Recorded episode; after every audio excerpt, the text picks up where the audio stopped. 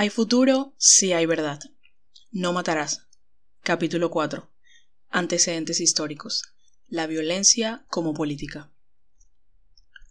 La manera como gobernaron los liberales durante los años 30, sin darles participación a los conservadores, fue radicalizando progresivamente los discursos de estos últimos, en un ambiente internacional donde la ideología de ultraderecha tenía audiencia y el anticomunismo arraigo.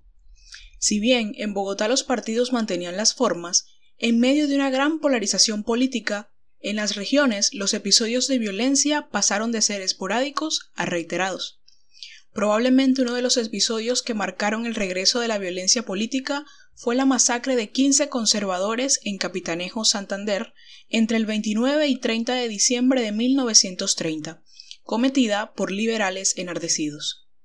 El sectarismo crecía y se expresaba en las arengas políticas y en la prensa tanto liberal como conservadora. Papel destacado en esa siembra de odio fue el del dirigente conservador Laureano Gómez, y algunos sacerdotes y obispos que convirtieron los púlpitos en tribunas contra el liberalismo y el comunismo. Vale la pena destacar el flujo de ideas del franquismo y el fascismo y, en particular, la noción de pureza de raza que compartían sectores de las élites conservadoras y liberales en el imaginario colectivo de una sociedad tradicional, rural y dividida en castas. Para ellos, la latinoamericana era una raza inferior por el componente indígena y negro de sus poblaciones. Esto contrastaba con las corrientes modernistas que pensaban que el mestizaje, la variedad de etnias y culturas eran características que enriquecían la vida espiritual, social, cultural y política del continente.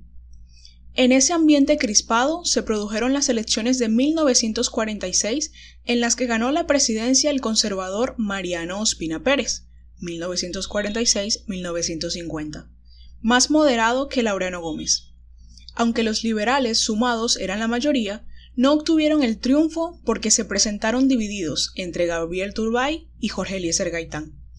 La UNIR, que Gaitán había creado en 1933, tuvo una vida efímera y pronto este retornó al Partido Liberal, abanderando la consigna de la restauración moral y democrática de la República, la cual se enfocaba contra López por los variados focos de corrupción de los cuales se le acusaba, también cuestionaba al liberalismo, oficialista, por su caciquil y cerrado sistema de elección de los candidatos a distintas corporaciones y a la presidencia de la República.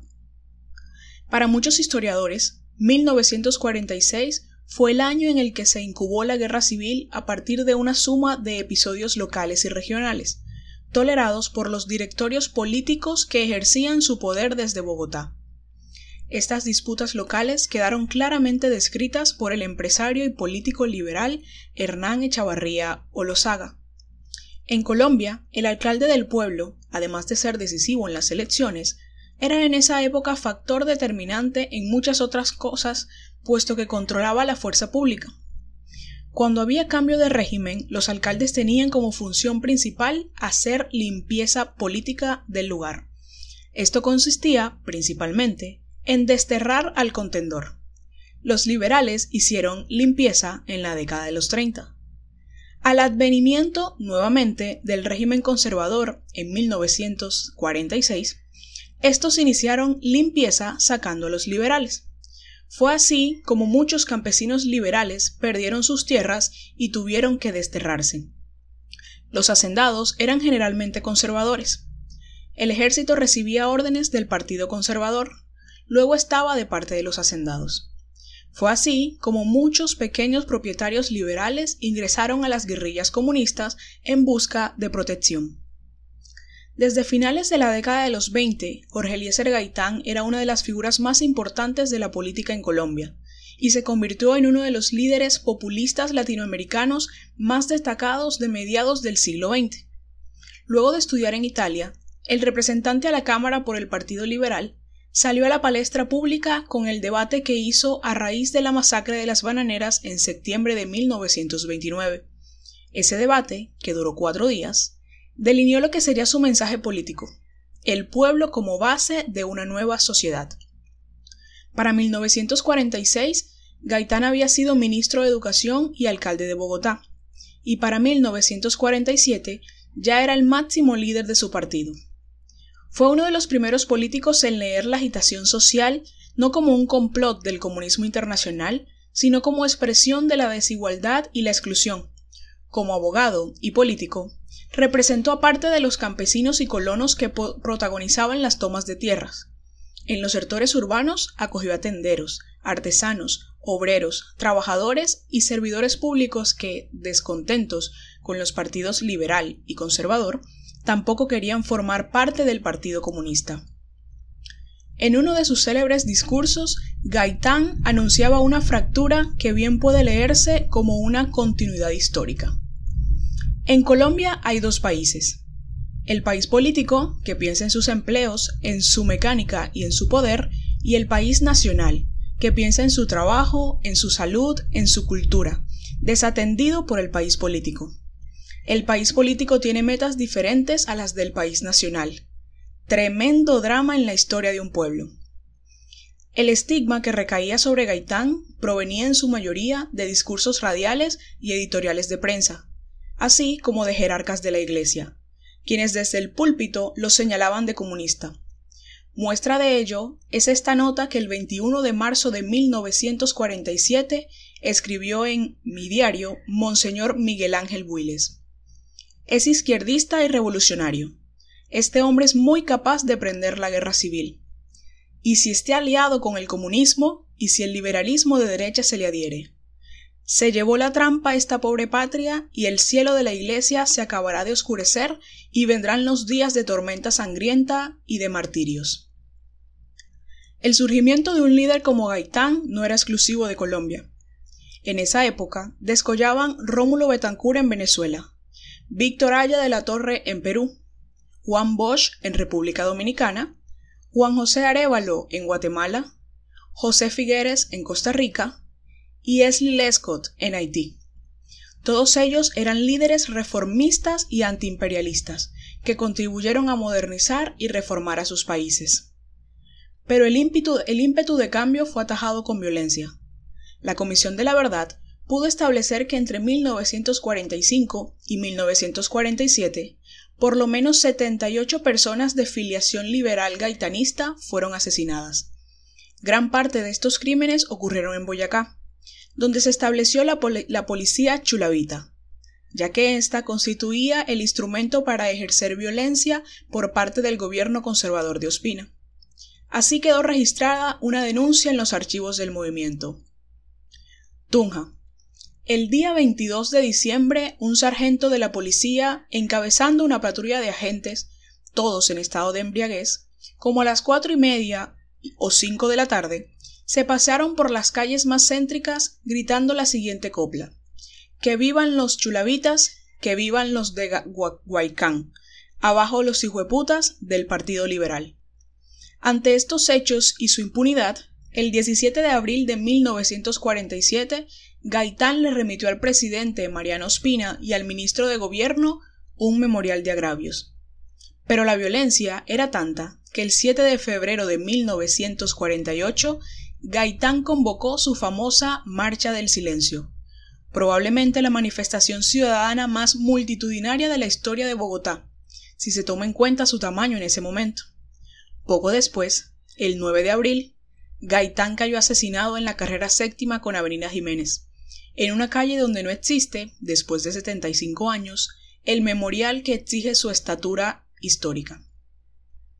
Los testimonios recogidos en comunidades por la Comisión de la Verdad permiten afirmar que efectivamente Gaitán y su movimiento, que incluía a sectores campesinos, obreros y pequeños propietarios, fueron objeto de una persecución implacable en varios de los municipios del centro del país. El asesinato del caudillo representa en la memoria de las víctimas una de las grandes frustraciones políticas y una manera de no dejar llegar al poder a quienes encarnan intereses populares. Al momento de su muerte, la paz se había convertido en la principal bandera del gaitanismo. La muerte de Gaitán retumbó por el país, desde las cordilleras al llano y desde la selva a las costas. Bogotá se levantó, pero no fue el único caso. En muchas regiones no se habla del Bogotazo, sino del colombianazo, del 9 de abril. Según Alfredo Molano, en Barranquilla, Cartagena, Cincelejo, El Carmen, Magangué, Corozal, Buenaventura y Medellín, los acontecimientos fueron tan violentos como en la capital, con saqueos, tomas de emisoras y periódicos y quemas de casas de conservadores. En Ibagué, Tolima, el pueblo se sublevó. Hubo alrededor de siete muertos, los presos se sublevaron y mataron al director del panóptico que era conservador laureanista. Capítulo aparte merece lo ocurrido en Barranca Bermeja, Santander. Tres meses antes del magnicidio, se realizó una huelga que buscaba la nacionalización del petróleo y que había contado con el apoyo decidido de Gaitán. Cuando el crimen fue perpetrado, los trabajadores y pobladores de Barranca Bermeja salieron a la calle con la consigna de hacer justicia por su propia cuenta, atacando a los conservadores y pidiendo la caída del gobierno. Pero rápidamente la manifestación espontánea se transformó en un movimiento organizado, que fue liderado por los trabajadores petroleros bajo la consigna del poder popular. Así se consolidó la llamada Comuna de Barranca, la cual se articuló en una junta revolucionaria con el concejal gaitanista Rafael Rangel Gómez como alcalde popular y unas milicias obreras. Un líder sindical de la época recordó ante la Comisión de la Verdad lo siguiente. Cuando matan a Jorge Eliezer Gaitán, el Estado manda la fuerza élite de los chulavitas a Barranca Bermeja, porque en febrero Gaitán había logrado el decreto de nacionalización de la industria del petróleo en el Senado de la República. Era producto de las huelgas que había a nivel regional, pero quien saca del monte esas huelgas y las lleva al Senado es Gaitán. Barranca dijo, no, Qué pena. Aquí no hay que pelear. Fueron siete días de levantamiento militar, los obreros haciendo cañones y peleando con armas. El ejército y la policía les dieron a las milicias 21 fusiles y 150 cartuchos, y por lo menos 250 machetes fueron tomados de la Tropical Oil Company. Así, la Junta, el alcalde y las milicias lograron controlar desde Puerto Wilches hasta Puerto Boyacá, el corazón de lo que hoy se conoce como Magdalena Medio.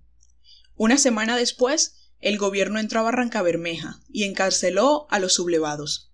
Esas juntas revolucionarias dieron paso a las guerrillas liberales que actuarían en las décadas siguientes.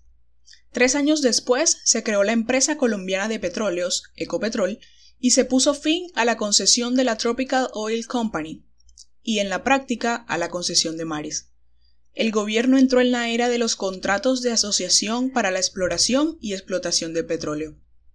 Después del asesinato de Gaitán, Laureano Gómez comparó al liberalismo con un basilisco, una criatura de la mitología griega, portadora de un veneno letal, cuya cabeza era de un lado la del partido y del otro la del comunismo.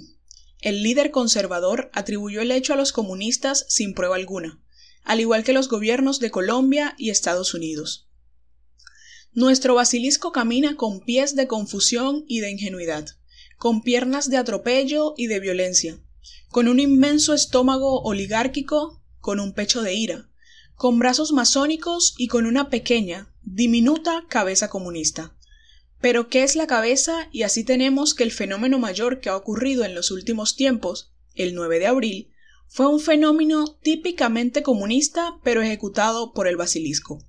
La cabeza pequeña e imperceptible lo dispuso, y el cuerpo lo llevó a cabo para vergüenza nacional.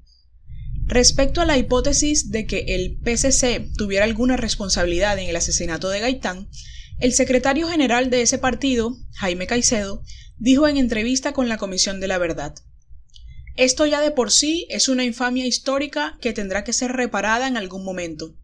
La dirección del Partido Comunista fue detenida el 14 de abril de 1948, encabezada por Gilberto Vieira en su momento. Las relaciones con la Unión Soviética, que se acaban de establecer, se rompieron dos o tres semanas después sin ninguna razón.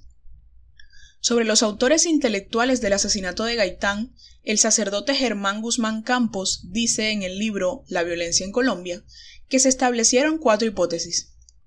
Que fue un crimen de las oligarquías, que el comunismo urdió el asesinato y planeó la sonada, que la orden vino de los altos jerarcas políticos y que se movieron los intereses de las empresas petroleras.